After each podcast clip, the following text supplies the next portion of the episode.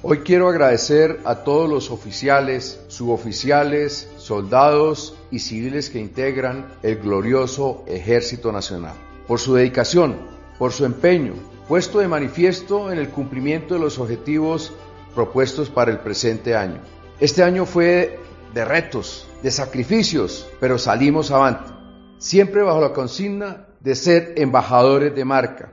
De igual manera, aprovecho esta oportunidad para enviar un mensaje a todos los que se encuentran en el área de operaciones, para que no bajen la guardia y que podamos compartir ese gran regalo que es la seguridad para todos los colombianos. Solo me resta motivarlos para continuar con la misma entrega aportando al cumplimiento de nuestra misión.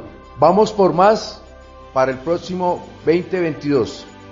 Será un año de grandes responsabilidades y nuestro compromiso no puede ser inferior.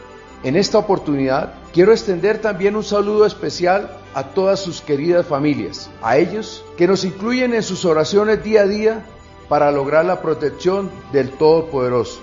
Será un año muy especial en donde quiero reiterar nuestro reconocimiento, pero además desearles una feliz Navidad y un próspero año nuevo, lleno de bendiciones y de grandes ejecutorias para nuestra Colombia.